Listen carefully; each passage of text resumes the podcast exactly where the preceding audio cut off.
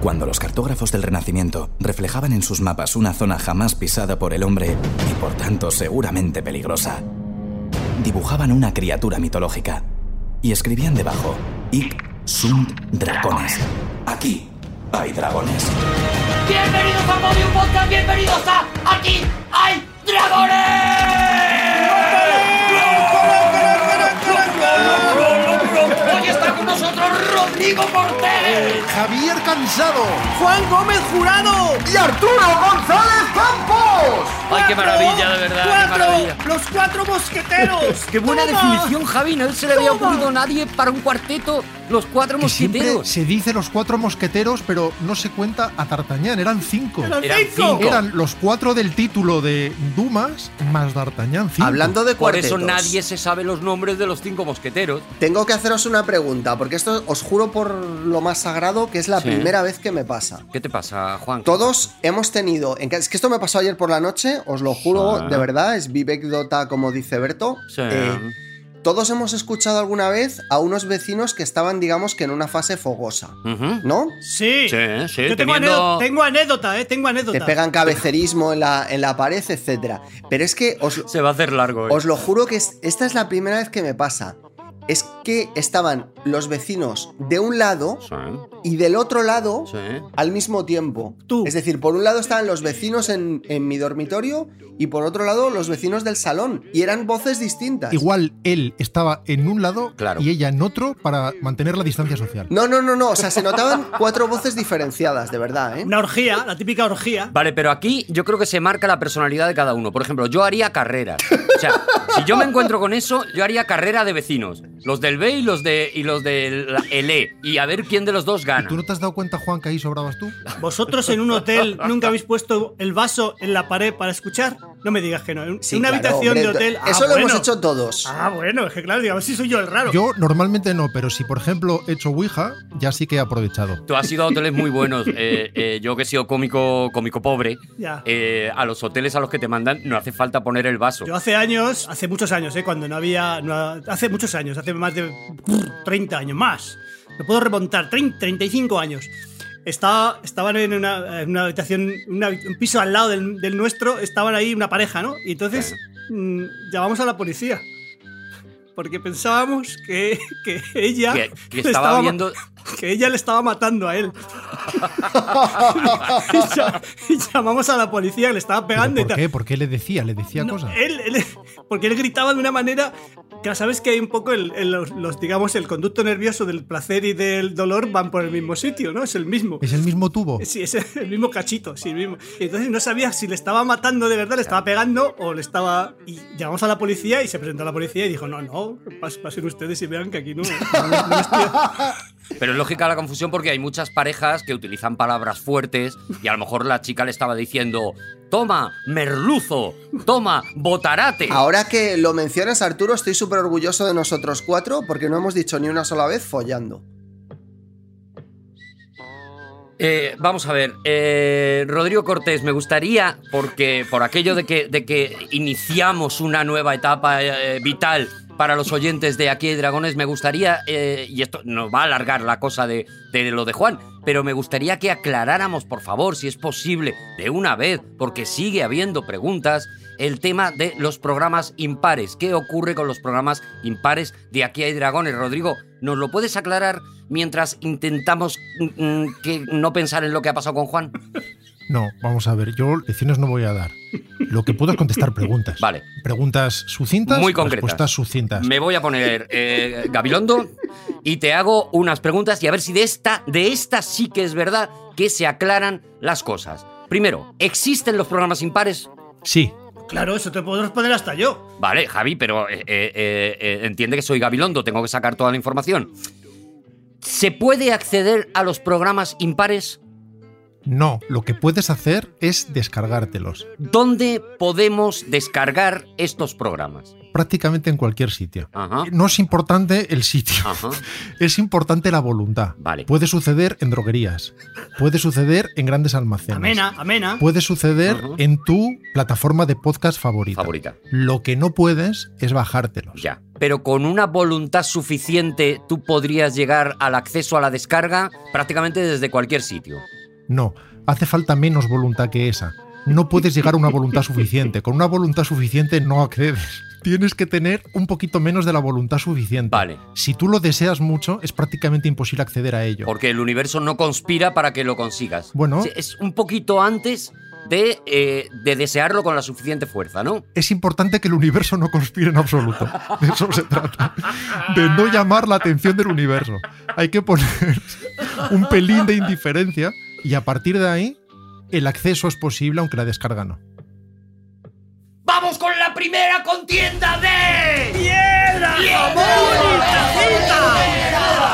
Y atención, porque ahí están nuestros contendientes. Juan Gómez Jurado saca una piedra porque es el, el rompedor de los bestsellers. Rodrigo Cortés saca una tijera porque nadie edita como Rodrigo Cortés. Y Javier Cansado saca, como siempre, una, una taza. cosa que no entiendo. Una Ah, es taza- una taza. una taza no de es una té. tetera. No, No, ha es una- sacado un meñique, eso es te llamo. Eh, eh. eso es te llamo luego. No, no, que es una tetera de Javier verdad, Cansado fijaos. tiene un puñito eh, sobre otro y el meñique lo tiene No, hacia es el afuera. gordo, es el Ah, es el gordo. pulgar. Ah, entonces no es te llamo, no es te llamo. Entonces, ¿qué significa esto, eh, Javier? Tacita, que cabe, Taci- todo, cabe, por ejemplo, la piedra de la piedra de, de, de Juan la rompe. Pero qué clase de taza es esa que tiene el asa en la base? Porque será una taza de papel y entonces rompe la piedra, claro, según la- nuestras teorías de aquí. bueno, es que es fálica. Bueno, yo creo que gana Juan porque ha hecho un puño Jack Kirby, Es porque verdad. lo ha acercado mucho a la cámara y él se ha puesto lejos. Lo ha acercado mogollón a la cámara y la verdad es que estaba muy poderoso, así que perdona que tacita, el- la, la dejamos para próximas eh, combates, pero ta- tacita por ahora no va a ganar. Para próximas reglas. Juan Gómez Jurado, ¿de qué vienes a hablarnos hoy? Hoy voy a hablaros de cómo un viejo conocido de esta sección se conecta con la geodesia y de una mujer que fumaba muchísimo. Fumando espero al hombre quien yo quiero, tras los cristales de alegres ventanales. Y mientras fumo mi vida no consumo, porque flotando el humo me suele adormecer. Es muy bueno lo de, lo de poner fumando espero. Cuando se habla de fumar, me parece que, que es como poner lo de la tu vida es puro teatro cuando vas a hablar de una obra de teatro. La verdad, eh, Juan, está genial. También está muy bien cine, cine, cine de Aute. Es el, digamos, el síndrome, el síndrome mecano, ¿no? O sea, las cosas, que quiero dejarlo clarinete todo. Que todo quede muy claro. La verdad, Juan, Vamos es que vienes a hablar a tope. de geodesia antes de hablar de lo de fumar. Eh, ¿Qué sabéis de geodesia? A ver. Geodesia. Sí, yo también resolvería primero lo de la geodesia. Vamos a ver, viene de Geo, Tierra y de Desia. Geodesia es un nombre de mujer muy poco común ahora, pero que antes en los pueblos era muy tradicional. Es verdad que tiene nombre como de tía abuela, la, la- la- la tía Geodesia. La geodesia es la ciencia que trata de la topografía y de la cartografía de la Tierra. Es una ci- ciencia complicada y difícil. Por ejemplo, si yo os pregunto cuál es el país con más costa del mundo, enseguida me vais a responder que... Hombre, sin duda. Eh. Australia. Canadá. Efectivamente, Javier Cansado, Canadá, evidentemente, obviamente gracias al archipiélago ártico, pero ¿y el segundo? ¿Eh? Porque eso no es tan fácil. La Costa Brava. Australia. El Oceanía Es entera. brava, si es que lo dice la palabra. segundo depende de la regla que uses. Por ejemplo, si usas una regla muy grande, pues sería Indonesia. Sí. Si usas una regla muy chiquitita, pues sería Noruega. ¿Vale? O sea, esto es una regla muy grande y otra chiquita como en la bamba. Hasta aquí bien, ¿no? No espera, he entendido espera un momento. que haya diferencias según la regla que uses. ¿Me lo puedes explicar? ¿Cómo y otra chiquita? A ver. Pues- Vamos a ver, espérate, perdóname, es que son muchos datos. ¿Puedes usar una regla que sea Australia?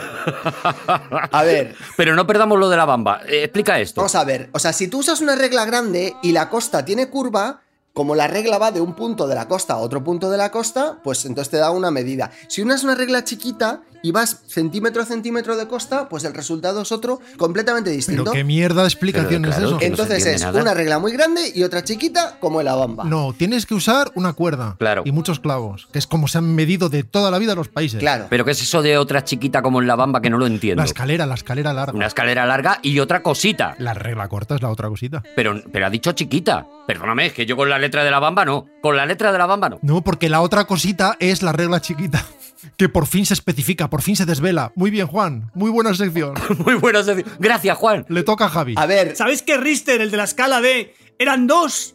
Y se quedó él con todo, y eran dos, Eran la dos. escala de Richter. Er- y el otro dice, ¿yo? ¿Y yo qué pasa? Yo no, no he medido yo aquí. Eran los Richter. Te fastidia. A ver, Cago en eh, diez. la letra de la bamba dice una escalera grande y otra chiquita. No. Arturo. No, no, una no, no, escalera no, no, grande no, no, y no, otra no, no, cosita. no, no, no, no, no. Y y aquí me paro y te aseguro que, mira, cojo las cosas y me voy de aquí. Estoy con Juan, ¿eh? Dice una escalera larga y otra cosita ahí arriba, ahí arriba. Una escalera grande, otra chiquita, abre la muralla. Es lo que dice. Eh, ¿Tú qué crees que dice, Rodrigo? Una escalera grande y otra cosita por especificar ahí arriba y arriba. Y otra cosita, y otra cosita que no queremos comentar. Lo siento mucho, pero estáis equivocados. O sea, la letra de la bamba es obvio que haya acertado eh, Javier Cansado, porque él tiene familia por allí. Eh, la letra de la bamba es una canción tradicional mexicana que data del siglo XVII en Veracruz, México, Chan. cerquita de donde nació Bambán. En el siglo XVII no había escaleras, no se había inventado la escalera. La escalera es un invento de finales del XIX. Las escaleras muy posteriores de la era industrial. Hablaste de Veracruz, hablaste de Veracruz. Ah. Veracruz es la pri- el primer puerto de- que pusieron los españoles allí en México. La Veracruz. Pero fue el eh, primer puerto. la intervención de Van Van, Veracruz. no vamos a hablar de geodesia hoy, ya lo estoy viendo. Bambán, ¿tú te acuerdas de lo que habla esa canción? Lo- de lo que habla esa canción es de que cuando a tus antepasados veracruzanos eh, les asedió el pirata Lorencillo, Claro. la gente se suicidaba tirándose desde el campanario de la catedral. Entonces, para subir a la distancia óptima de suicidio, había que usar una escalera grande para el tejado y otra chiquita para el campanario. Para el campanario, Pero que me claro. estás contando. Entonces, ¡Híjole! ¿bailar la bamba es suicidarte? Mira, te lo canta Julio Iglesias, escucha. Para subir al cielo, para subir al cielo se necesita una escalera grande, una escalera grande y otra chiquita y arriba y arriba. Y a ver, eh, Bambán, ¿tú te acuerdas de Jim Croce? Claro que sí, híjole. Pues Jim Croce te lo canta también. Para subir al cielo, para subir al cielo, si necesito una escalera grande, una escalera grande y otro chiquito. ¿Veis cómo teníamos razón Javier Cansado y yo? Vale, vale, ya está. Incrédulos. Ya está, ya está, ya está, ya está. El debate de la bamba había que abrirlo, ya está. A mí me parece que otra cosita puede ser perfectamente otra escalera. Bueno, puedo seguir con mi sección, ¿no? Adelante, geodesia. Vale, pues nos vamos al siglo XVIII en el virreinato del Perú. No había escaleras. ¿Cómo subían al Machu Picchu? No me jodas. Con una cosita. Es imposible. Voy a hablaros hoy de la joven Isabel Gramesón Pardo. Hombre. ¿Vale? Hombre, por fin. Nacida en 1728 en Riobamba, Perú, y por tanto española. Bravo. ¿Por qué? Porque eso era España. Antes de la independencia. Lo hemos dicho muchas veces que no eran colonias, eran provincias españolas. Correcto. Claro. Bueno, pues Isabel era hija de un alto funcionario del imperio, recibió una educación refinada Y por eso somos hermanos. Pues Y podía hablar Isabel, podía hablar quichua, podía hablar quipus, Ya ves. que no se habla, se hacen nudos, pero lo entendía, vamos. Y para su desgracia, eh, también francés. Digo para su desgracia porque saber francés le permitió entender a un señor que se llamaba Jean Godin cuando le dijo lo del voulez-vous coucher avec moi ce soir y se casó con él a los 14 años.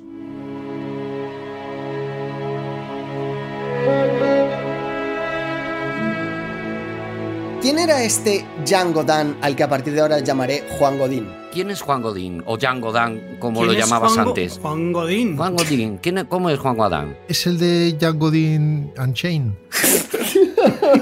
Es el que canta con un poco de Juan Godán. Juan Godín era un geodésico que había viajado a Ecuador eh, con, la, con, la, con, con la, la Condamín, a ver si lo digo bien.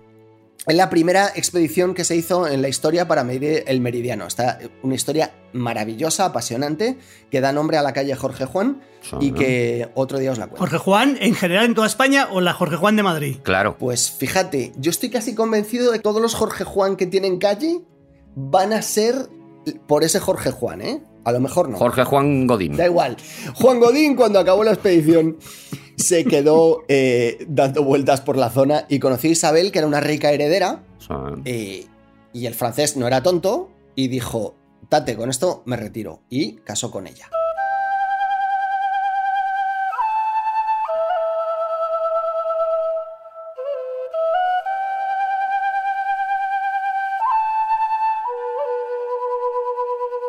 En honor a la verdad, Juan Godín le dio ocho años muy buenos a Isabel, Bueno. a pesar del choque cultural insalvable entre franceses y españoles. Eso lo notaban los de la habitación de al lado perfectamente. Durante esos primeros años, Godín se mostró como un buen marido, eh, padre amoroso y fecundo, y como dice Rodrigo, partidario del cabecerismo, porque tuvieron dos hijos y una más que venía en camino. ¿En ocho años? Eh, no, sí. Vaya, vaya, vaya. Vaya. ¿Te parece poco, vaya. Javi? Tomaban precauciones. Si estamos hablando de que eran eh, muy expansivos sexualmente, que es un poco lo que ha dicho Juan de una manera más elegante, Sí. escúchame, dos hijos en ocho años. La verdad es que no te sale la media, ¿eh? Para llamarlo amoroso sí, pero fo- fecundo... De repente Juan Godín descubrió que su padre se había muerto y entonces decidió que era el momento de volver a Francia llevándose a su mujer y a sus hijos. Pero el problema era que en el siglo XVIII viajar no era como ahora, había enormes riesgos en recorrer aquellos 3.000 kilómetros que separaban el punto desde donde partían, desde Riobamba, Claro. del sitio desde donde eh, él quería embarcar hasta... No había Francia. escaleras. Entonces decidió que para, para no poner en riesgo a su mujer, decidió que iba a ir el, el primero a la Cayenne, a la, a la Guyana francesa, para probar las condiciones del viaje antes. Claro, voy a por tabaco y luego ya hablamos. Sí, sí, sí. Ahora vengo. Sí, sí. Juan Godín eh, recorría el Amazonas entero, que es una hazaña que incluso hoy en el siglo XXI es algo extremadamente Y difícil, eso que ahora hay escaleras. y luego volvía.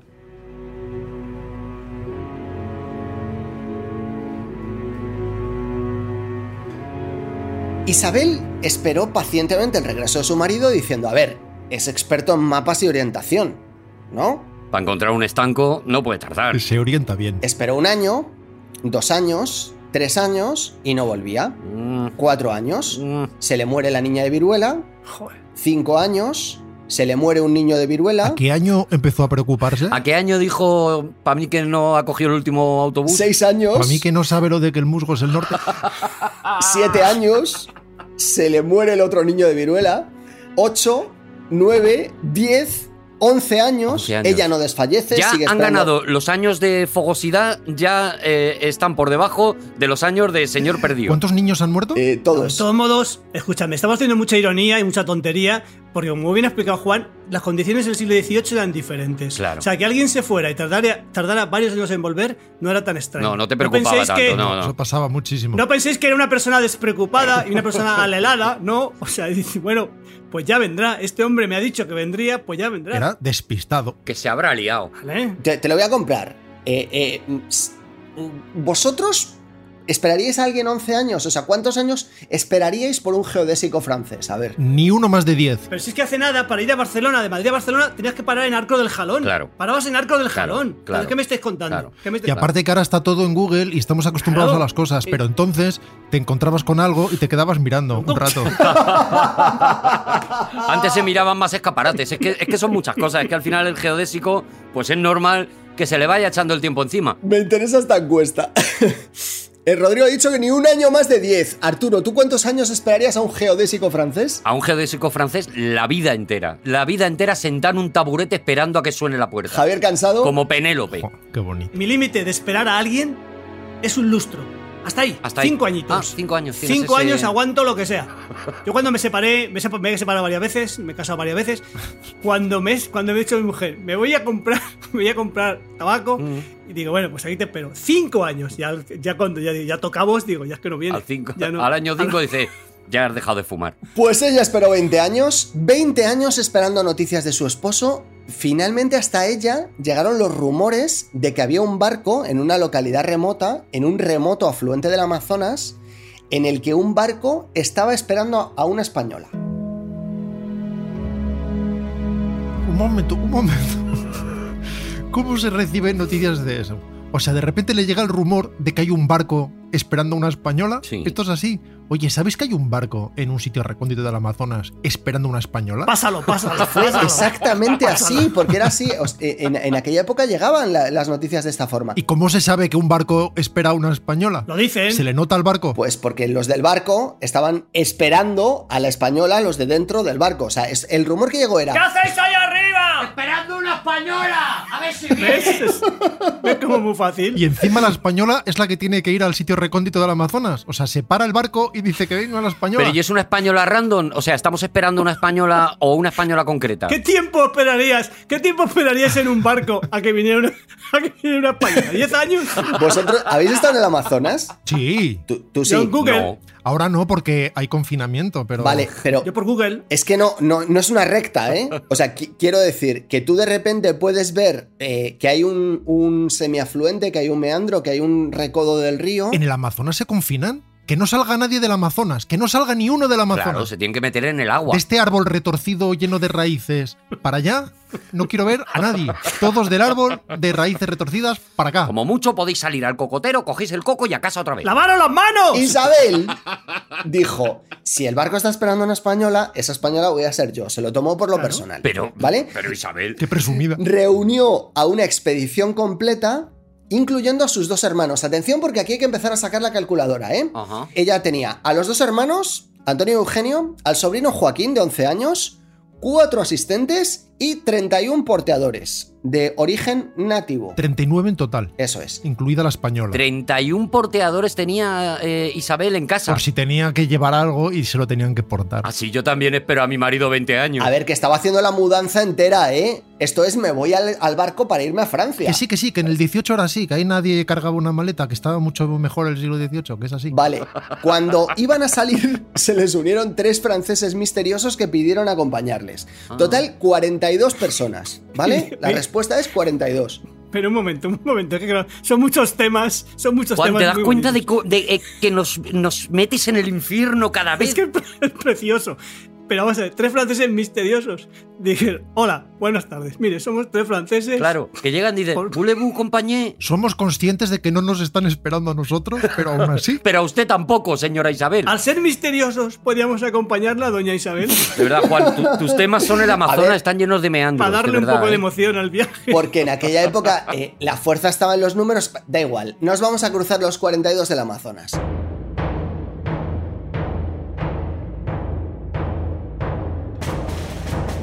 La expedición debía cruzar un área montañosa hasta llegar al, al primer afluente del Amazonas. Y al principio todo fue bien, dos semanas agotadoras.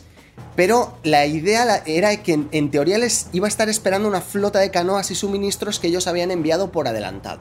Pero según se iban acercando al puerto, cuando ya estaban a menos de un día de camino, se encontraron con que la zona estaba muy silenciosa. ¿Sabéis eso de las películas cuando de repente dices, Que no te fías, no te fías. Demasiado silencio. No, porque es la calma antes de la tormenta, es que va a pasar algo. Que no te fías, yo no me Van a fío. atacar los indios. Yo no me fío. O los vietnamitas. los Charlies. Vale, pues eh, igual. No es los Charlies, es Charlie. Charlie. Charlie es los vietnamitas, no son los Charlies, es Charlie. Vale, perdón. es imposible avanzar. De repente, en mitad de ese silencio que se ha ge- generado, los 31 indígenas pegan un grito, Eso es una gaita. todos a la vez, y desaparecen. Hacen, iban todos en fila y hacen... Y desaparecen todos al mismo tiempo en la espesura, corriendo. Dejan. Algunos sueltan los paquetes y otros no. Vale. Esto es, esto es importante. Cuando se quisieron dar cuenta, Isabel y sus acompañantes se encontraron con que no tenían su- prácticamente suministros, porque habían desaparecido todos, y que se habían quedado sin porteadores. ¿Qué es lo que estaba pasando? Cuando fueron avanzando descubrieron que, o intuyeron por las pistas que había por el camino, que la población a la que se dirigían había sido atacada por la viruela Oh, los habitantes le habían prendido fuego y habían huido. ¿Con qué? Pues habían huido con las canoas, con la comida de Isabel, con todos los pertrechos que habían mandado por adelantado. Y os estaréis preguntando, ¿se rindió entonces Isabel? Isabel se rendiría, me ¿Se imagino, rendiría ya, Isabel hombre, a yo pesar creo que- de su carácter indomable? Yo creo que sí. y además, además de no rendirse, dijo, a ver si luego no va a ser para mí. A ver si va a ser otra española. A ver si este pollo que estoy montando. Para nada. Pues no se rindió Isabel. Podría haber dado la vuelta porque estaba dos semanas de casa, pero en lugar de eso eh, siguió adelante. Reclutaron a un indígena que se encontraron perdido por ahí, porque esto era muy de, de los ¿De grupos grandes. 31? Oiga, como señora, ¿cómo voy a llevar yo todo eso? Lo que llevaba en 31, lo voy a, lo voy a llevar yo solito. No pasa nada porque se llevaron casi todo. Ah, es verdad, entonces es había verdad. mucho menos que llevar. Claro, Eran pocos mu- muchos se pertrechos. llevaron los paquetes. Yo lo estoy siguiendo muy bien. Este indígena les llevó hasta una canoa que estaba medio rota y dijo, mirad, esto aquí que está en mitad de la selva, esto ya no se usa, tal, con mo. Y entonces la- entre todos la repararon, la lograron reparar y por fin ya tenían un medio de transporte. A- atención, a una canoa grande, ¿eh? Sí. No era una canoa unipersonal. No, para tres franceses misteriosos y unos cuantos españoles Siete, tenía que ser siete. Y bien. una española que no sabe si la han llamado. Tenía que de ser de un tamaño así bien. 12 personas. Me gusta mucho que Rodrigo haya traído el tema de los números porque ten- a, a partir de aquí tienes que ir contando, ¿eh? Ojo, porque a partir de aquí es destino final. Pero yo he sacado la calculadora hace 10 minutos que la has pedido ya. Id contando porque tenemos 12.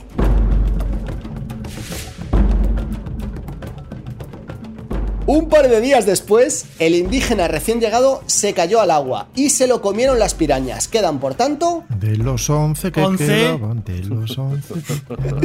11 negritos. Oh. 11, muy bien. Dos de los franceses huyeron con la canoa y el resto de los suministros haciendo honor al famoso despedirse a la francesa. Nos quedan, por tanto, 9. Nueve y ninguna canoa y ningún suministro. Y ningún francés. No, un francés, un francés. Un francés, es verdad. Un francés nos queda. Un jaguar surgió de la jungla y descabezó a una de las sirvientas. Quedan 8. 8. Ocho. Pero una cosa, ¿el francés que se queda, confías en él o ya, o ya desconfías? Pues eh, no lo sé. Es que hay argumentos para las dos cosas. Claro. Dices, no te puedes fiar de un francés, ese es un argumento. Y otro argumento es, bueno, se ha quedado. Y, y oye, si, si le han cortado solo la cabeza, ¿cuenta el cuerpo? O sea, ¿serían 9 menos una cabeza o no? ¿O ya la descartamos? Oye, Isabel, en vez de caminar altiva y prepotente, ya caminaba un poquito cabizbaja. Como- Los supervivientes hacen una balsa con grandes esfuerzos y bregan durante 6 horas contra las olas. Tras lograr, Ah, bregar, lograr bregar. avanzar 50 metros, la balsa se rompe y se ahogan dos. Quedan Seis. Seis. Pero Isabel no la tumban, ¿eh? el pequeño Joaquín de 11 años muere de malaria. Quedan, por tanto, 5. 5. Cinco. Y mucha menos alegría, porque daba mucha alegría ese muchachillo. Delirante por la escasez de comida y agua potable, una sirvienta se interna en la maleza y no vuelve. Quedan, por tanto, Cuatro. Cuatro. Pero esto, es, esto es de Agatha Christie. Esta la he visto. Y ahora encima está todo lleno de polvo y, y desordenado. A que aparece el, el, el marido. A que aparece el marido. Que está, dice, soy yo, soy yo, tonta. Soy yo, a que sí. Oye, ojalá que no. Por favor, Jesús. Ojalá va. que no. un hermano de Isabel, Antonio, es picado por una tarántula y muere mientras rezaba el rosario. Quedan, por tanto, 3. Tres. Tres. No, 3, pero seguimos echando de menos al chiquillo. el francés que quedaba muere durante la noche al parecer de hambre. Quedan, por tanto, Dos. O sea, Isabel y, o- y, y- y- y- y X, ¿no? Un señor que. el hermano de Isabel, ¿te acuerdas? Ah, el hermano, sí, es verdad. Eh, Juan, ¿qué tiempo había transcurrido en estos desde, Seis días. desde, la, desde, la, desde que se van los franceses? Seis días habían pasado. Seis En seis días. días mueren todos esos. Todas estas restas son de seis días. Y no sospechan nada diciendo, ostras. Pero qué días más bien aprovechados, ¿no? El otro hermano de Isabel, Eugenio, enfermo y febril, muere entre vómitos. A Isabel es gafa. Queda Isabel sola y os estaréis preguntando, ¿se rindió entonces Isabel? Se rindiría rindió, ¿eh? ahora por sí. fin. Diez, hombre, yo ya. creo que ya a estas alturas ya Hombre. es cuando no te rindes. Ahora es cuando tú comprendes que Dios está de tu lado. No, se habrá yo rendido. creo que se hizo supervillana. Isabel usó su cuchillo para trocear los zapatos de su hermano, se comió la parte de arriba, De su hermano. de- no, de la parte de, de arriba de los zapatos. Ah, qué pena. Y usó la parte de abajo para hacerse unas sandalias y siguió adelante por la selva. Uy, Isabel, cabezota. Después de nueve días, sin comida ni agua y completamente exhausta, se desplomó en el suelo sin fuerzas. Ya era hora que cayera, no es por nada, perdóname que me alegre. La, que- la estoy cogiendo un asco a, la estoy cogiendo un asco a esta tía. Pero como tú, cuando te desfalleces sin fuerzas en las películas, delante de quien te desfalleces, porque esto pasa siempre. Un ángel, un ángel. Del Salvador justo. Claro, de un caballo blanco. Del eh, benefactor. Eso es, delante de tres valerosos y generosos indígenas que le salvan la vida. Así que Isabel se recuperó y siguió adelante. Seguro que mueren los tres indígenas. por salvarla. Yo estoy a favor de Isabel. Yo no. El ángel exterminador. Como ya os habréis imaginado, eh, alguien tenía que contar esta historia para que lo- la conozcamos con tantos detalles. La historia tiene un final feliz, evidentemente, porque la bravura y la sangre española de Isabel la impulsaron hacia adelante hasta llegar a la ciudad de Lagunas, donde efectivamente había un barco esperándola. Ya ves. Cuatro años llevaba el barco esperando a Isabel, un barco enviado por su marido. Y se oía dentro la música alta. Soy yo. Es que he estado malita. Se sube el ba- al barco que está esperándolo y el barco eh, eh, la lleva hasta Cayena, donde el marido está esperándola, pues eso. Así, sin emoción. O sea, se sube y dice, pues ya estamos todos y se van a Cayena. Y los otros cuatro años que ya habrían hecho una vida allí, que ya habrían tenido hijos y todo, se tienen que montar e irse. Perdóname, Juan, Juan, fíjate qué final te estoy dando. Está llegando al puerto ella. Está llegando al puerto y ve, justo en ese momento, suelta amarras y sale. el- sale. ¡Esperadme, por favor! No, por favor, no, soy Isabel. con lo que he pasado para venir hasta aquí. Y gente muriendo por el por todo el paseo marítimo. Bom, bom, bom. Según pasa ella corriendo, va muriendo gente. A ver, eh, es que el problema de los survival, eh, cuando los cuentas, es que no, no siempre tiene un, es- un final tan épico como el que está contando eh, Javier Cansado. No pasó así. Ella Pues miente, Juan. Llegó y se subió al barco y ya está. Pero si queréis que modifique la historia real para que ocurra en modo no, Hollywood, no, aquí estamos para servir a la verdad. Efectivamente. efectivamente. 25 años, por tanto, 25 sin verse el marido y la mujer. No, no, no, fueron 20 en total, ¿eh? Porque esta odisea duró Ah. unos, unos tres meses más o menos. Vale. Pero el- lo que llevaba el barco era cuatro años esperándola y mandando rumores. ¿Vale? Vale, entonces ella Ah. se monta en el barco que le lleva a donde sea, do- donde doquiera que esté el marido. Efectivamente. Jan Goltier. Y esa es la historia. A a ver, esta es la historia, Juan, y tú has dicho que a, eh, esto hacía referencia a un clásico de este programa, etcétera, etcétera. y Aquí no ha salido ningún clásico de este programa. A ver, yo te lo explico. Isabel y el marido se embarcaron rumbo a Francia. Pero eh, eh, por las fechas en las que estamos, que no sé si os- le habéis prestado atención, se embarcaron poco antes de que arrancara la Revolución Francesa. Ajá. Y cuando ellos llegaron a Francia, a que no sabéis quién fue el último patrón y empleador de Juan Godín y de Isabel. ¿Quién fue? ¿Quién fue, Juan? ¿Quién fue? D'Artagnan.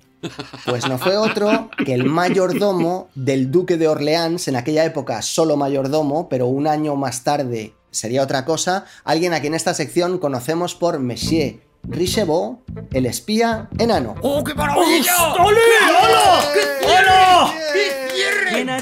¡Qué sorpresa! ¡Lo ha ¡Sorpresa! abordado! ¡Lo ha abordado! ¡Seguimos en Aquí hay dragones!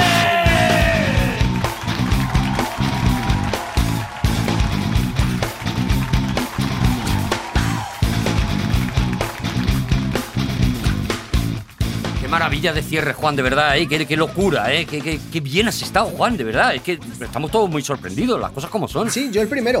No me extraña, no me extraña. Y no hemos dicho ni una sola vez, en toda mi sección no hemos dicho ni una sola vez. ¡Vamos con una nueva contienda de...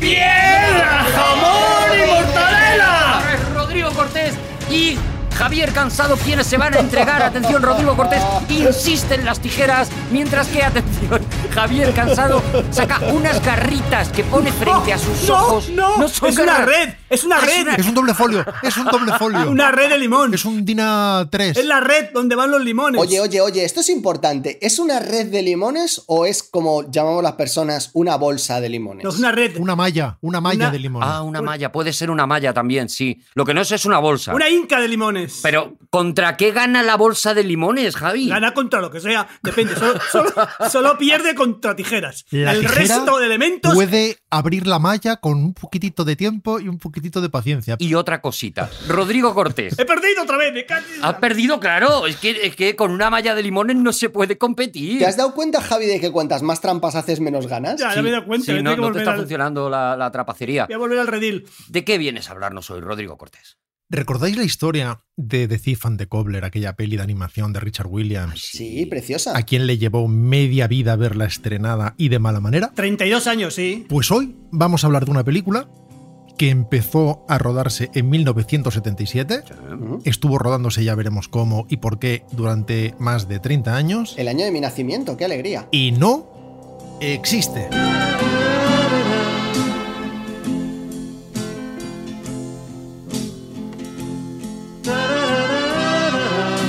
Me refiero a una película inevitablemente poco conocida, porque es muy difícil conocer lo inexistente, Claro. con una historia peculiar y que habría batido el récord de duración del rodaje de The Thief and the Cobbler si existiera. Pero como no está acabada, pues no. Y si alguien la acaba alguna vez, lo cual es poco previsible, pues entonces sí, pero como no, pues no. O sea, lo sigue Ah. batiendo, de hecho, el co. Fíjate qué tonto soy. Yo pensaba que estaban rodando sin, eh, sin, sin celuloide. Y entonces, cuando después. después, de un, tie- después de un tiempo, Cuando fueron a mirar, dijeron: anda, anda, pero tú, tú no te ibas a ocupar de esto, Johnny. dijeron, tate. La explicación que ha dado Javi es la habitual, pero en este caso no sucedió de este modo. Di dentro música, Javi. Dentro música.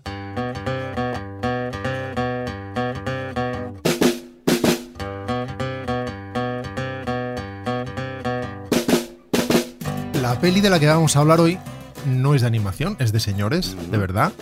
Sobre todo de una señora. Y la dirigió un señor, que era el padre de la chica, un señor que no es director, pero que ha dirigido una película que no es esta. Vamos por partes. ¿Reconocéis esta voz? Once upon a time in China, some believe around the year 1003, head priest of the White Lotus clan, Pai Mei. was Yo no sé- yo no sé quién es. on A road. ver, yo por la voz Ah, no le conozco, pero he escuchado cosas que yo, que, que yo identifico ya con, por- como mínimo con una peli. Este es David, David Carradine. Toma. Lo sé, y además que tuvo un final ominoso. Tuvo un final ominoso. Es efectivamente Bill, el Bill al que hay que matar en Matar a Bill, es decir, en Kill Bill, Ah, el mismísimo, como dice Javi, David Carradine. tuvo un final ominoso. Todos sabemos quién es David Carradine. Pero por si no, Everybody was kung fu fighting. Those kids were fast as lightning. David Carradine es efectivamente el de Kung Fu. Sí, señor. El pequeño saltamontes cuando ya era un saltamontes como Dios manda. Y uno de los herederos de la estirpe de los Carradine, que comenzó con John Carradine, galán de rostro enjuto y afilado. Salía en las y pelis de John Ford. alargado, efectivamente. Keith, el hermano Keith. Que hizo como 300 pelis o más, desde los Diez Mandamientos, en que encarnó a Aarón, el hermano mayor de Moisés, y el hermano pequeño de Miriam, que hay que decirlo todo. ¿Puedo contar una cosa súper curiosa de John Carradine? Sí, claro, claro. Si miráis el principio, que cuando aparece en la primera escena la de las uvas de la ira de John Ford, va vestido como su hijo muchos años después iría vestido en Kung Fu. Lleva el mismo traje porque yo creo que el hijo le hizo un homenaje al padre con el traje de Kung Fu. Ahí queda eso. Cas- Qué bonito, por favor. También prestó voz al gran búho de las ratas de Nim, de la que ya hemos hablado en alguna ocasión, The Secret of Nim, o El mundo secreto de la señora Brisby, y que trabajó, como nos adelantaba Arturo, con John Ford en peliculitas de esas discretas, como La Diligencia, Que Verde era mi valle, o El hombre que mató a Liberty Balance. Cosita. Blanco y negro, va. Este era el papá. Y conviene resaltarlo porque la cosa va de familia.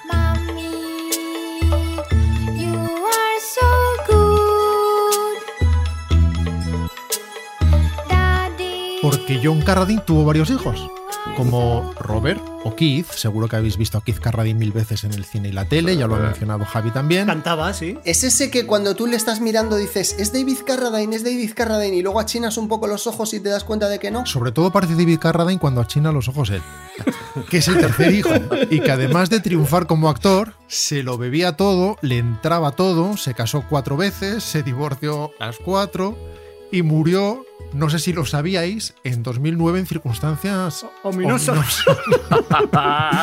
en circunstancias de esas que las madres no aprueban. No es lo que parece, mamá. El que quiera saber más, que lo busque en Google, que aquí hacemos el tonto, pero de otra manera. Que pongan Carradine ominoso y le sale. Una pregunta que yo, yo tengo ciertas dudas sobre este tema donde soy un poco menos fuerte. Eh, cu- ¿Qué circunstancias aprueba la madre para la muerte de un hijo? Muy tarde, mm, cuando ya se ha muerto ella Claro. Eh, y de forma plácida y indolora. Ella en el cielo. Y que sea de algo que ella le había advertido muchas veces para poder decir si yo se lo decía y, y no me hacía caso. Y si no, por lo menos de forma heroica. Si ya se ha muerto ella, ya da igual que apruebe o no, ¿no? Bueno, aquí hay una ironía, porque John Carradine en una ocasión le aconsejó a David Carradine cuando era un niño, nunca hagas nada haciendo lo cual no querrías que la muerte te sorprendiera.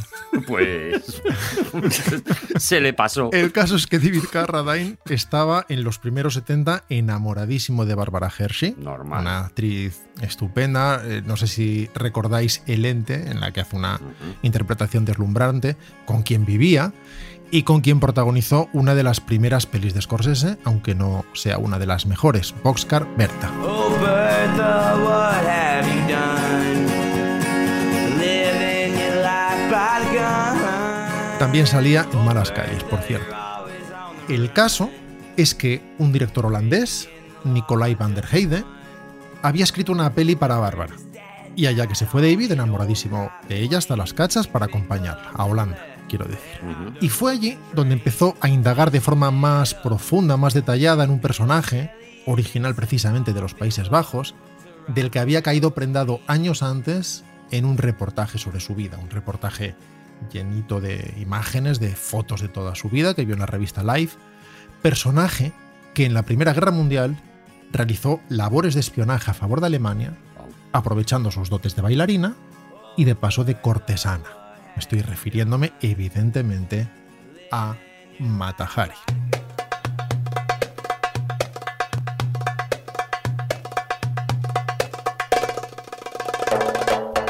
¿Es Harry o Ari?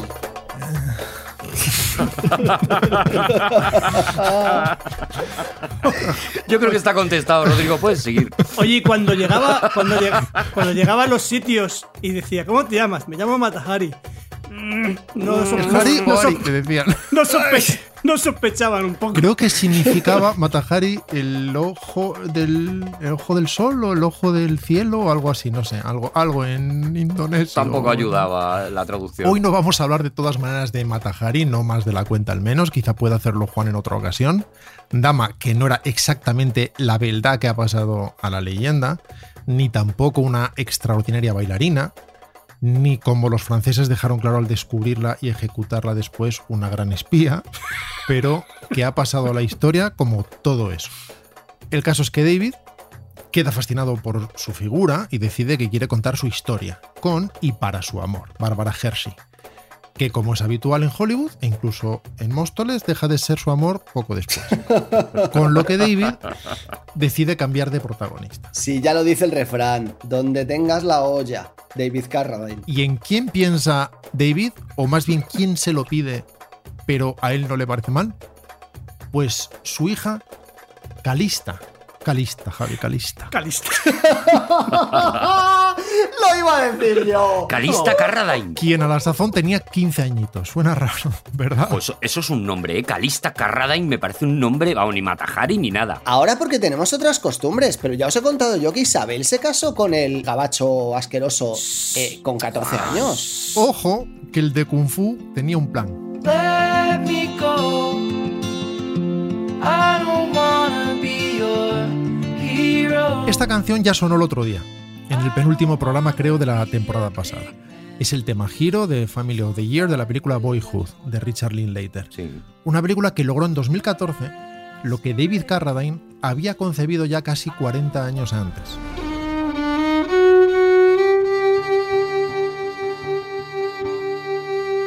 A David le pareció interesante contar la historia de Matahari desde los 15 hasta su fusilamiento, que se produjo a los 41 años de edad, y le pareció que sería muy buena idea no cambiar de actriz, es decir, que su hija interpretara todas las etapas de la vida de Matahari, Ajá. incluyendo su pericia amatoria de juventud ¡Ay! y madurez. No sé cómo de cómodo fue rodar aquellas escenas, pero no nos vamos a meter en eso ahora. Lo he visto venir ya, ya está, ya sé, ya sé lo que pasa. Y la mejor manera de que eso sucediera es exactamente la que ha previsto Javi.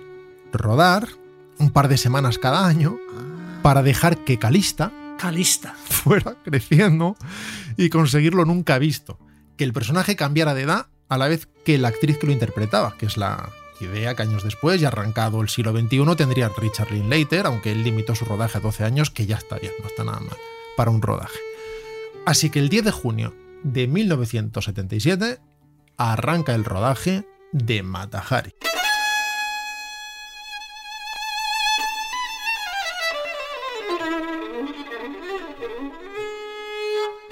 David Carradine adelantó que creía que le llevaría 17 años hacer la película. Lo que es extraño porque si le sumamos esos mismos años a los que tenía su hija entonces, que eran, recordemos, 15, cuando empezó a rodar la película nos salen 32 y Matahari murió, insisto, a los 41. Pero vamos a dejar eso a un lado de momento, vamos a dejar, de hecho, muchas cosas a un lado. Carradine dijo que quería hacer una peli sobre Matahari, la bailarina, la mentirosa, la espía, el espíritu libre Alguno interpretó que Carradine quería hacer una trilogía directamente, aunque había nombrado cuatro cosas. Igual la bailarina y la mentirosa eran la misma o no sé, otras combinaciones. El espíritu libre. Pero parece que no, que Carradine quería hacer una sola película, o eso afirmó inicialmente en el Festival de Cannes de 1980, donde enseñó un montaje con parte del material rodado durante los primeros tres años. Se sabe muy poco de lo que sucedió en aquel rodaje, y muy poca gente ha visto el material filmado. En el 77 rodaron un poquito en Holanda, en el 78 regresaron a los Países Bajos, a una escuela de Utrecht y a un hospital para enfermos mentales en Den Dolder. Periodo breve, por fortuna, en que Carradine, según cuenta al menos su diseñador de producción, dedica casi todo su tiempo y dinero a las pastillas, las fiestas y las drogas, valga la redundancia, sin que nadie del equipo además cobre un solo dólar. David Carradine se adjudica el papel de padre de Matahari, todo bien, todo correcto, y a lo largo de los años, los papeles de los numerosos amantes de Matahari son interpretados por muchos de los sucesivos novios de Calista. Calista. Le entra todas las veces.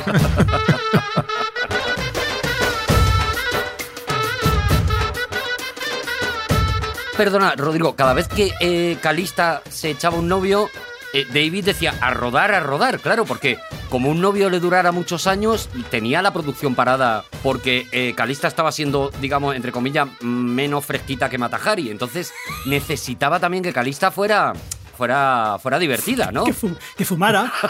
Yo creo que más bien rodaban cuando podían y David preguntaba, ¿tú con quién estás ahora? Vale, tráetelo. Será un actor, porque sois así. De todos modos, David Carradine, claro, él pen- confiaba mucho en sí mismo, ¿no? Porque, quiero decir, que tenía que vivir él también. ¿Sabes lo que te digo? Sí, No, pero David Carradine se pagaba la peli precisamente con los papeles que hacía y él aprovechaba los huequitos para hacer un poquito de Matahari. Haga. No se Ah, quedó 40 años petrificado en Matahari. Una duda que tengo yo, o sea, esto no es muy profesional, ¿no? O sea, esto no es lo que se suele hacer de hacemos esta peli un rato y luego nos vamos por ahí y luego hacemos otro rato.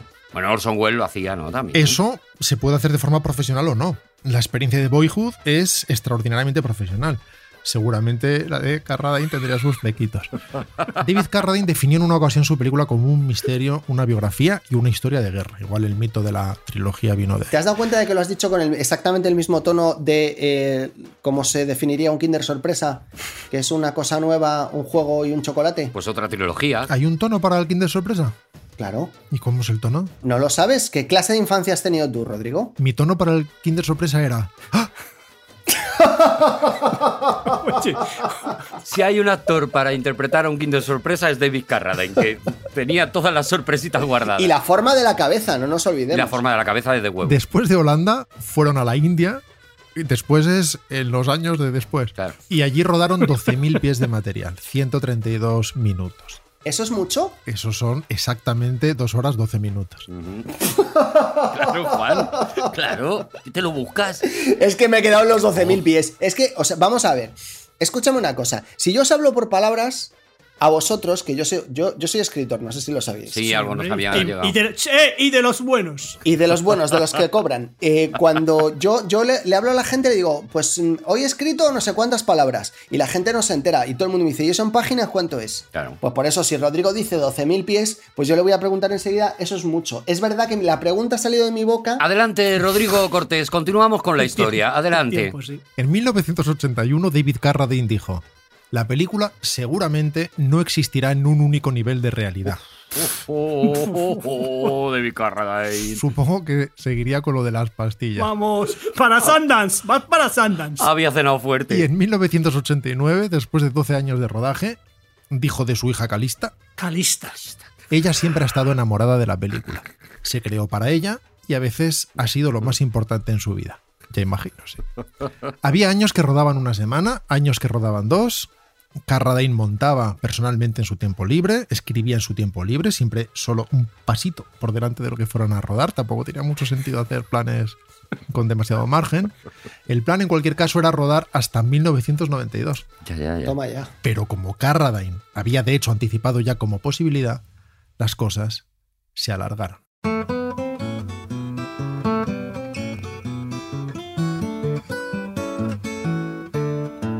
En 2004, Carradine dijo, La peli ya está casi acabada. Se refería, supongo, a la primera de las tres. Claro. Quizá me quede solo una escena por rodar. Lo que me fascina de ahí es el quizá. O sea, él, él mismo no, no parecía tenerlo claro. Lo tenía muy claro. El caso es que Carradine tristemente murió, y murió tristemente, en 2009, en circunstancias, la verdad, ominosas, y la película no estaba acabada. Se estaba muriendo y dijo, ¡ostras, la película! Creo que no estaba pendiente en ese instante, pero bueno, para eso está Google. Se pensó en finalizarla con lo que había, pero lo cierto es que faltaba bastante más de esa escena que decía David Carradine, faltaban varias escenas clave, así que sabe Dios si alguna vez veremos algo. A ver, pero lo que se vio, si es que se ha visto algo, estaba bien la peli, estaba molaba. Pues no lo sé, pero pongo la mano en el fuego porque no. Queda pues Matahari como la sinfonía inacabada de David Qué Carradine bonita. y os regalo esta canción en que se escucha a David y a su hija Calista, Calista. a su hija Calista cantar o así. Lo hicieron por separado, pero alguien tuvo la Genial idea. gran idea de mezclarlo después para que os hagáis una idea de lo que podría haber sido la película. Javi, ¿puedes decir dentro música? Dentro música. Let me take you for a ride. Van regular de coordinado, ¿no? Quiet all that pain inside. Calista soy yo en la ducha. You know you're looking for a place you can hide. El oído de Calista. Understand. Hold out your hand. Calista es nasal, ¿no? Es bastante. eh, quiero- Quiero decir. Que David Carradine cantaba muy bien, cantaba lo de I Miss You de Nashville y tal, pero Calista, pues la voz la tiene regular, ¿no? Me, me encantará escuchar vuestras opiniones sobre esta canción, pero antes, si os parece bien, cambiamos de música.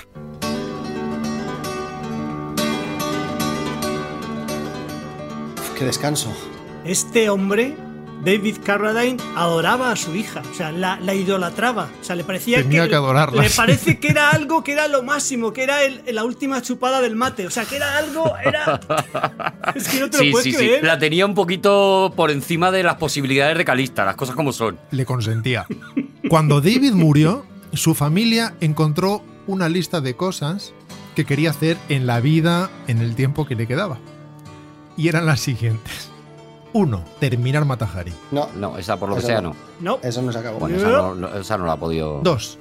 Aprovechar el tirón de Kill Bill para relanzar sus pelis como director y sus canciones como compositor e intérprete. No, Buena idea, No, no, no pudo. tuvo la posibilidad. no pudo. 3. Dar a conocer sus pinturas. Mm, Eso no sé si pasó. No lo ha conseguido, por lo menos conmigo no lo ha conseguido. No. 4. Acudir a la versión estadounidense de Mira quien baila. Decía que él no era un experto en artes marciales, sino que en realidad era un gran bailarín y que quería ir al programa a bailar claqué. Ya está, si es que cuando tienes retos bonitos en la Y vida. esto, esto tampoco pasó, ¿verdad? Mm, No, No, me consta. No. por lo que fuera. Y 5. Retirarse a Hawái. Esto seguro que no. Deseo que no sorprendió a nadie de su familia porque según dijeron, allí había muchas mujeres con muy poca ropa. Aplausos. Bravo.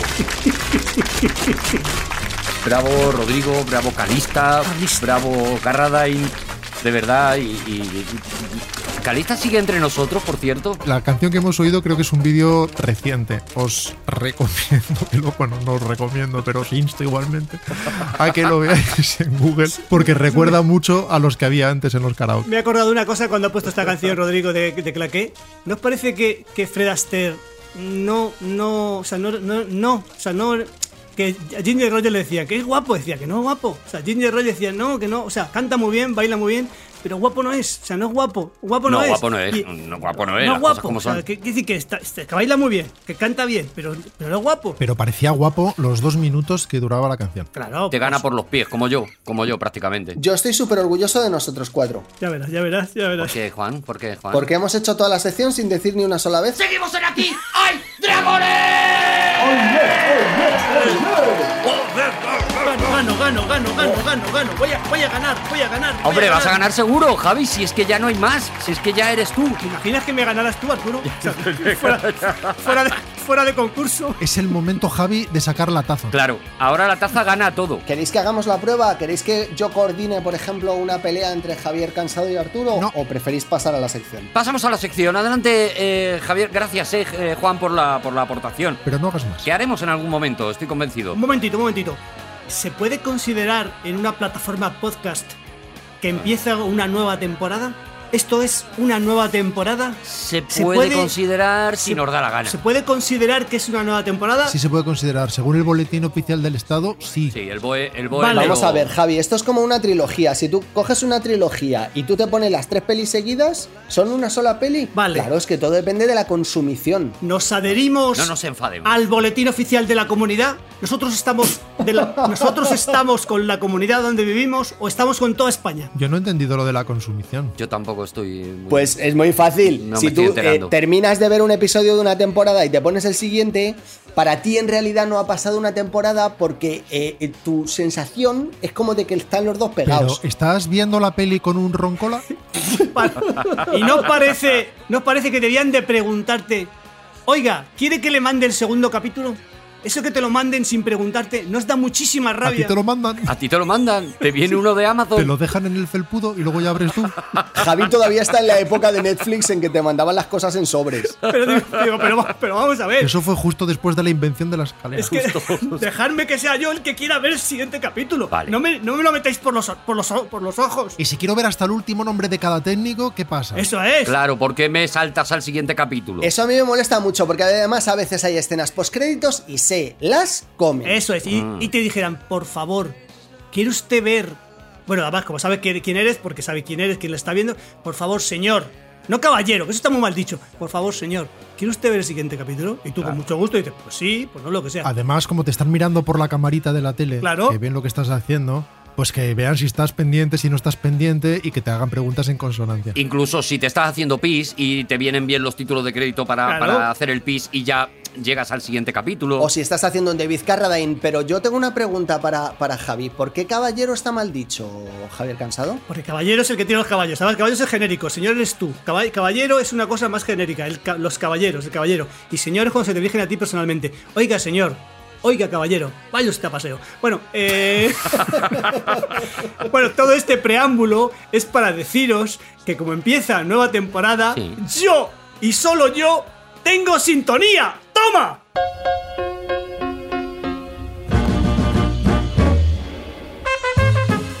¡Hola!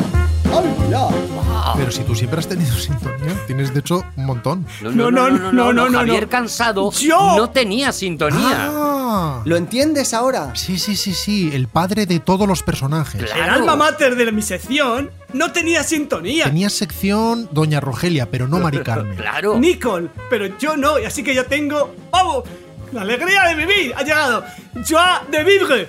Mi sección a partir de ahora se llama Joie de vivre. Alegría de vivir. Ta, ta, Joie de ta, ta, vivre. ta, Uy, ta, qué ta, maravilla. ta, ta, ta. Ta, ta, ta, ta. Muy buena. Bueno, pues el- sabéis que en mi sección yo soy una persona muy generosa y se la suelo dejar, suelo dejar a gente que la introduzca, que, que empiece la sección y luego ya voy yo, ¿vale? Tú sueles dejárselo a desfavorecidos. Gente indi- indigente, indigente intelectual, estoy de acuerdo. Hoy voy a ceder el espacio a Mariano Más Jr. ¡Ay, qué bonito! Mariano más es tu nombre y tal vez no sabrás.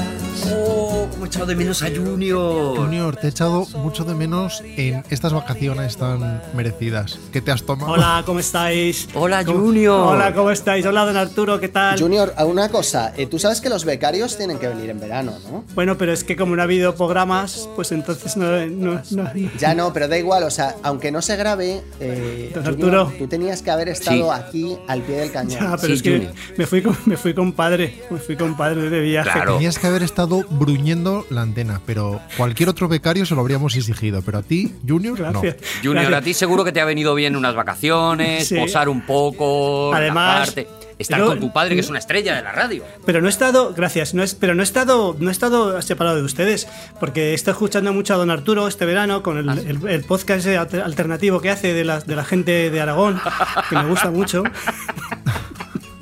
Con el- La con verdad Eh, es que el- está gustando muchísimo. Sí, porque hablan ustedes de mucha gente así muy importante. Mucho, mucho, la verdad que sí. También he seguido mucho a, a Rodrigo. Usted ha estado fenomenal, escribiendo muchísimo y en el parvulario ese que escribe muy bien.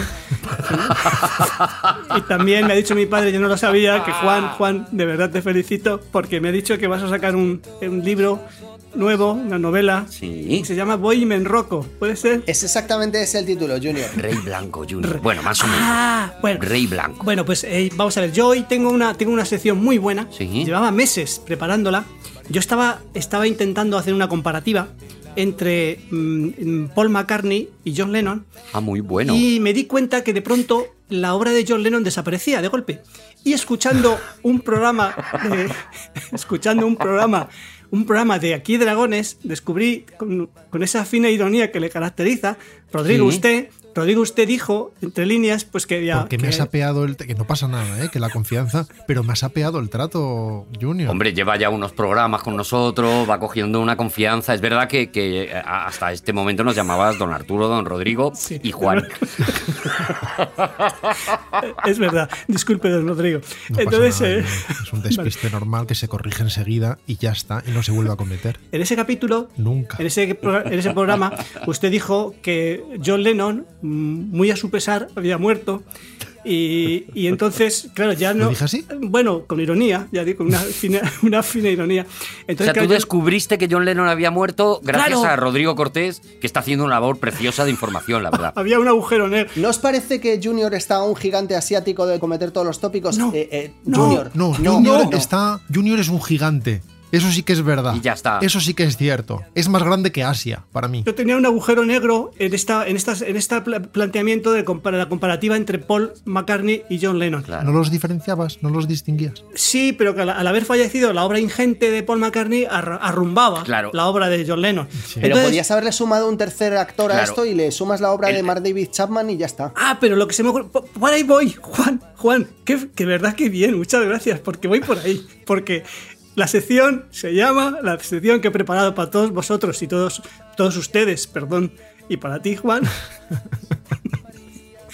con, con mucho cariño, se llama Paul McCartney contra todos. Standing in the dockets of Hampton, trying to get to Holland or France. The man in the Mac says, You've gotta go back. You know they didn't even give us a chance. Christ, you know it ain't easy. Bueno, pues se me ha ocurrido lo siguiente. A ver, a ver, a ver, qué buena, el, el título es buenísimo. Como no podía comparar Paul McCartney con John Lennon, digo, pues voy a comparar Paul McCartney con todos los ex Beatles, algún equipo con Ringo Starr, George Harrison, John Lennon y por otro lado Paul McCartney. Y Digo, Vale. y a ver, a ver quién gana. Digo, busco ocho variables eh, al azar y a ver quién gana. Junior, me parece brillante la sección. Vale, brillante, vale. ya está, te lo digo. Vale. Me parece que estás en tu mejor momento. Y he hecho, voy a hacer ocho preguntas para que pueda haber empate, Vale. para que haya empate, ¿vale? Para que no quede uno por encima de los demás, ¿no? Eso es. No enfadar al público, por ejemplo, los fans de Mark David Chapman que no vengan. Y aquí. voy a poner música de, de que vaya ganando cada, cada, cada pregunta, ¿vale? Yo hago tal pregunta. Si pensamos que ha ganado Paul McCartney, pongo música de Paul McCartney. Si pensamos que han ganado los otros, pongo música de Bueno, los otros. Junior, confiamos todos en ir entendiéndolo conforme lo hagas. Vale. No tiene fisuras.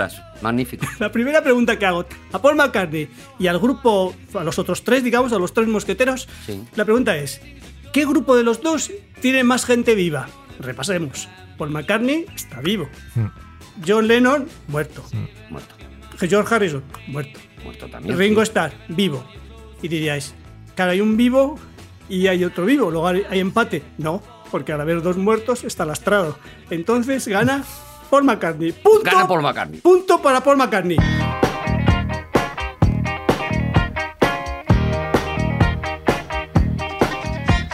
Son tres contra uno y gana Paul McCartney, ¿eh? ¡Qué tío! Parecía que iba a ser un 2-1 a favor del grupo grande, pero claro, había que restar dos. Me tiene enganchadísimo. Vale. Hay que restar dos codos en eh, honor al dios hebreo al que pertenece el arca, acordaos. Que lo pone por la parte de atrás del medallón de. Vamos a la segunda, segunda pregunta. De, de los dos grupos, llamando a Paul McCartney grupo, ¿vale? Siendo un- con una mente muy amplia, ¿vale? ¿Cuál de, lo- ¿Cuál de los dos grupos tiene más conciencia medioambiental? Está más Uh. preocupado por el medio ambiente. Uf, Pues así, una, una mirada muy rápida. es Paul McCartney, porque Paul McCartney creó junto a su mujer Linda una comp- una- unos productos vegetarianos biológicos muy buenos. Por tanto, No, te doy el- no, porque si te comes los productos vegetarianos perjudicas el medio ambiente, porque te comes el medio ambiente. Mientras que si haces plástico, por ejemplo, no arrancas ningún vegetal que son de Y, Dios. y ese plástico no está en la playa. Ya, don Rodrigo, pero no hablamos de verduras, verduras, hablamos de botes. O Ah, sea, son botes, son botes. Lo, que, lo que hizo Paul McCartney con Linda McCartney son botes. Eso, no- eso no es. Eso no, eso Eso no es verdura. Entonces, que me, que me quede claro, eh, mm, mm, verdura no, plástico sí y botes, Botes sí. quedan en Botes- Botes no, no, sí. Gana, gana, gana Paul McCartney, por favor, gana Paul McCartney. Segundo punto para Paul McCartney. Well, when I walk, when I walk, on my horse upon a hill. When I walk my horse upon a hill. Well, when I walk, walk, walk. Gana por McCartney, por favor. Bueno, hagamos, Haced el hagamos, favor de eh, remada a favor de Junior, por favor. hagamos un repaso muy rápido. Mm. Tenemos a Paul McCartney en solitario con dos puntos. Tenemos por un lado a los Paul McCartney a los, al, grupo, al grupo Paul McCartney con y dos por el otro puntos. lado a los no Paul McCartney. a los no Paul McCartney, cero puntos. Los argumentos para enfrentarlos, eh, Junior, han sido un poquito aleatorios. Han ¿no? sido Quiero decir, impecables, han sido perfectos, han sido intachables, no tienen una falla, no tienen una grieta. Perfecto, Jun. Vale, sí, per- perdón, perdón. Tienes, tienes toda la razón, Rodrigo. son todos, Estoy son pasando. de, Wiki- de Wikipedia, son todos. De Wikipedia, Arturo. No te digo más. Ya, ya, ya. Me callo la boca. Tercera pregunta, a ver si gana eh, los Paul McCartney o los no Paul McCartney. La pregunta es, ¿cuál de ellos, de los grupos, han sido acusados alguna vez de plagio musical? Uy, Pues va. Uy, va, ¿Cuál de ellos? Paul McCartney, que se sepa no. Que se sepa, no. John Lennon, que se sepa no. No. Ringo Starr, que se sepa no. De Ringo Starr no se conoce que haya nada que pudiera haber plagiado. Nada que denunciar. Si hubiera, si hubiera plagiado era para matarle. Bueno, y- George Harrison, sí. George Harrison lamentablemente fue acusado de plagio por esta canción.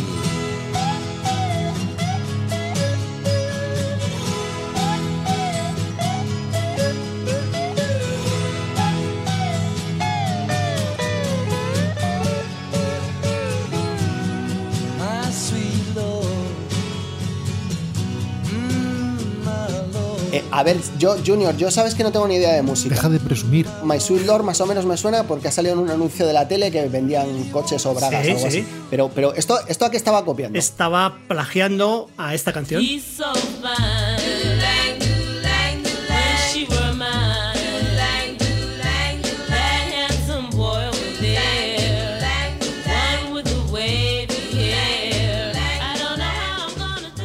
De donde se demuestra que las inquietudes espirituales y el plagio son perfectamente compatibles. Claro que A sí. pesar de lo que dice la Biblia sobre el Y, y plagio. no, hubo pro- no hubo problemas, porque fue exonerado, fue exonerado. Exonerado porque le preguntó el juez, ¿usted ha, co- ha plagiado esta canción? Y dijo, dijo George Harrison, en inglés, por supuesto.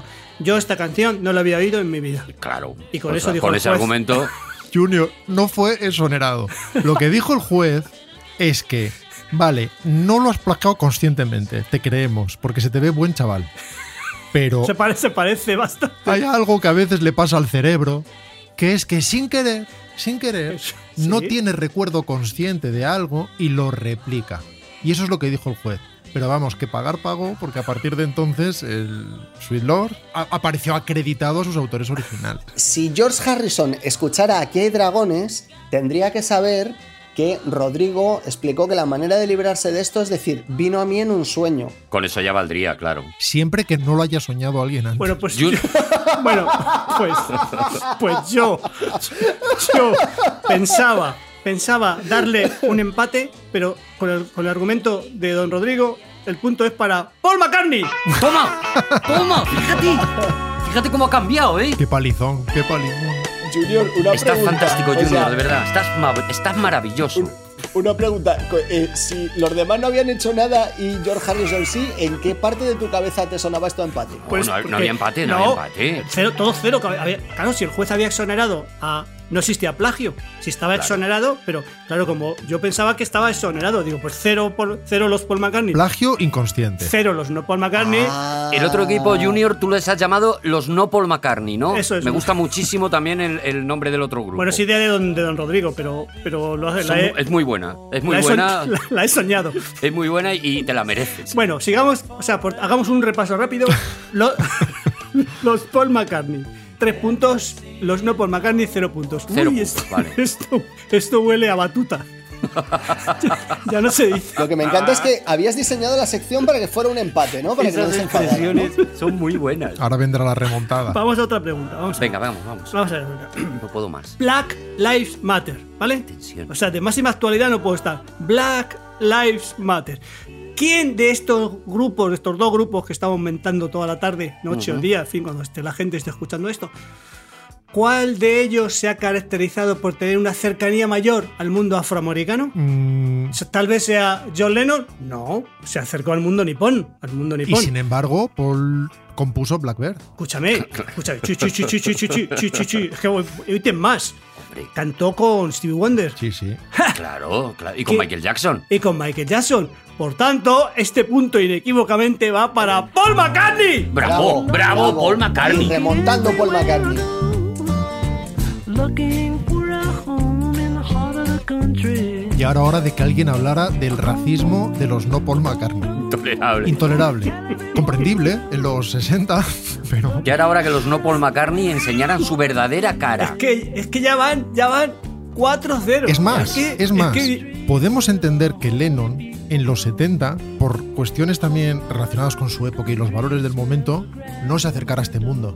Pero ha tenido tiempo, ¿eh? O sea, en 2020 podría Claro. perfectamente haber colaborado con los mejores autores de canciones negros del momento. Tengo una pregunta. eh, ¿Los Beatles no son, por definición, todos negros? Eso por un lado.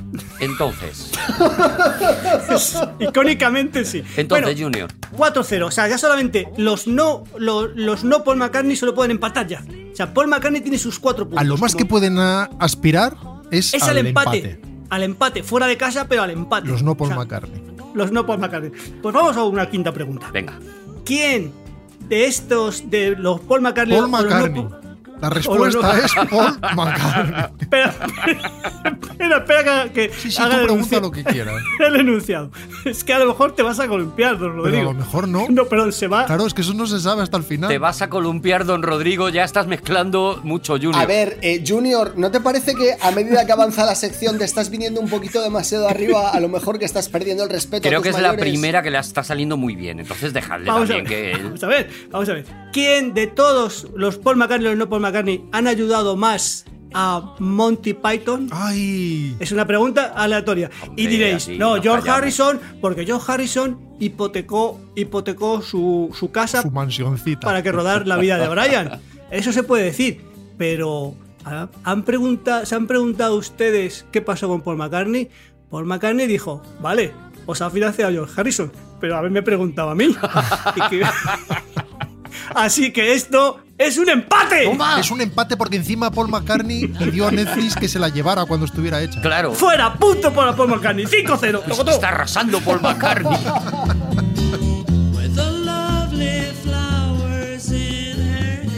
A mí lo que más me gusta de Junior es que se le nota que es totalmente imparcial. Oye, yo, son datos. No, no, no. lo- Es lo que Son está datos. es contando, contando l- la Como verdad. dice Junior siempre, en cada programa se pueden discutir las opiniones, pero no los hechos. Eso es. Eso es. Sexta pregunta.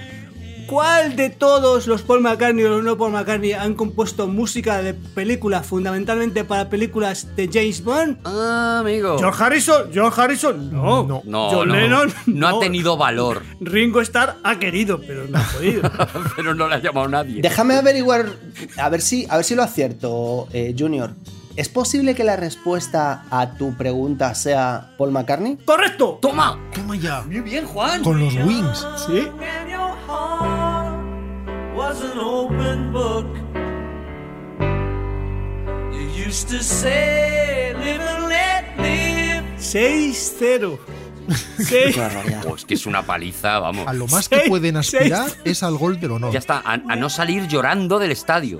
6-0. Porque como sea 7-0, tienen que pasar por debajo de la mesa. Hagamos una séptima pregunta. Por debajo del futbolín. Esta va a ser la más, la más controvertida, pero Os he contado lo que pasó cuando una vez me presenté para las pruebas de fútbol de la universidad. No, no te, Juan. cogi- no te cogieron. Las demás pruebas de fútbol de la universidad. No- Pero ¿por qué Sí, hiciste porque eso? dije, joder, pues por lo menos hago algún deporte, pero claro, yo era muy malo y tampoco me gustaba mucho correr, así que me Era presenté de a la... fútbol americano y estabas en, en un campus y combatías por los derechos civiles. iba, iba tu padre a verte. Me presenté a, a las pruebas, dije, ojo, pues a ver si me cogen, así hago algo de deporte y tal. Y, y, claro, como, como tampoco había jugado al fútbol en mi vida, pues dije yo, bueno, pues mira, de portero, pues a lo mejor hay suerte y mira, mal que bien, pues cuando venga la pelota, tal. Entonces A imaginaos los yo- gordos siempre nos ponían de portero porque decíamos, bueno, Algo, algo cubre, algo a- cubre. algo cubre, algo Sí, ocupa. pero en la universidad ya no. sin gafas, imaginaos yo lo que tenía que ser eso. Bueno, el caso es que me presenté a, a las pruebas y, y, bueno, el partido duró pues lo, lo que durasa, durase. Lo que duran dos peces de hielo. Me metieron 34 goles. ¿Sabes que hay una empresa de coches de línea muy buena que se llama Durasa? El caso es que me metieron 34 goles y, y las pruebas duraban tres días. Yo me presenté al primero y, y decía, ya, jo, pues no me van a volver a coger. Y una, un amigo mío me dijo al segundo día que se volvió a presentar él, me, me han preguntado que si no volvías tú, que, que ayer se rieron mucho. Mira, en algún sitio tenías que hacer gracia, Juan. Entonces, Junior, la última. Paul McCartney 6. No, los no Paul McCartney 0. Rápido. Vamos a ver, esta pregunta es la más controvertida. Esta es muy controvertida. No sé quién va a ganar. ¿Cuál de los grupos se ha hecho retoques faciales de cirugía estética y le ha quedado bien? Vamos a decir. Paul McCartney o. que Hablamos de Ringo Starr, porque claro, si entra en, en la ecuación entra George Harrison y John Lennon, gana Paul McCartney seguro. Comparemos Ringo Starr. Esto es un empate técnico. Así que punto para Paul McCartney También. y se acabó. That would be something. It really would be something. That would be something. To beach in the falling rain, mama. Beach in the falling rain. 7-0. Ay, madre mía. Bravo. 7-0. Y solo queda uno. Como... porque un empate técnico es para uno de los dos.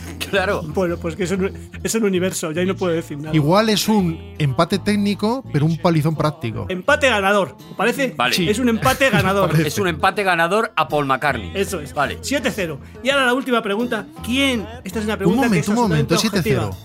Sí. Pero podemos a- volver a rescatar las leyes del futbolín y el que gane esta campeón del mundo. Mete gana. Sí, es que da igual.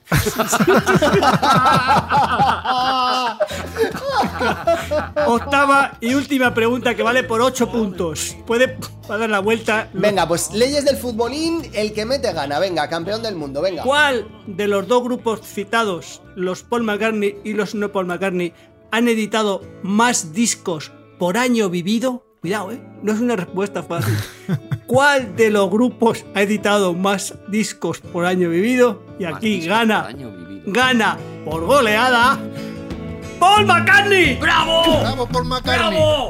That we was lonely, yes we was lonely, and we was hard pressed to find a smile. ¡Bravo! Hasta en el Mete gana, ¿eh? ¡Bravo tío? los Paul McCartney! Prácticamente mi grupo favorito. Claro, pero era por vuestra, por vuestra culpa, Paul McCartney gana 15-0. Iba a ganar 8-0, pero como le habéis dado un valor oct- octoplu, oct- Octópudo de eso. Es Octopus. octuplo. octuplo, Octoplu era el enemigo de octuplo, Spider-Man, ¿no? En Sí, Spider-Man sí, 2. sí, el Sí, doctor sí, también Octopudo. salía en James Bond. 2 elevado al cubo, o lo que sea, 15-0. No se puede elevar dos al cubo, porque un cubo, por definición, no tiene tapa. Si tú elevas un número al cubo, el número cae al cubo. Se cae. Claro. Tienes o bien que invertir el cubo o bien elevarlo a una Al caja. cubo inverso. Por tanto, queda demostrado que la obra de Paul McCartney es más importante objetivamente que la obra del Ringo Starr, John Lennon y John Harrison. ¡Bravo! Mira, bravo, bravísimo, bravísimo. Bravísimo. ¿Cómo Junior, te has quedado? ¿Cómo te has jamás quedado? pensaba que iba a decir esto, pero hoy hemos escuchado durante esta sección a un profesional, Junior. Gracias, don, Bravo. don- gracias, bravo. don Arturo. Qué ganas tengo de que se te acabe la beca, Junior. Gracias, don Arturo. Gracias, Juan. Y enhorabuena, Junior, por acabar la sección. ¡Nos vamos, señores! Gracias a Podium Podcast, gracias a todos por escucharnos. Os queremos mucho. Ha estado con nosotros Javier Cansado. Rodrigo Cortés. Juan Gómez Jurado y Arturo González Campos. Hasta el próximo Kidra.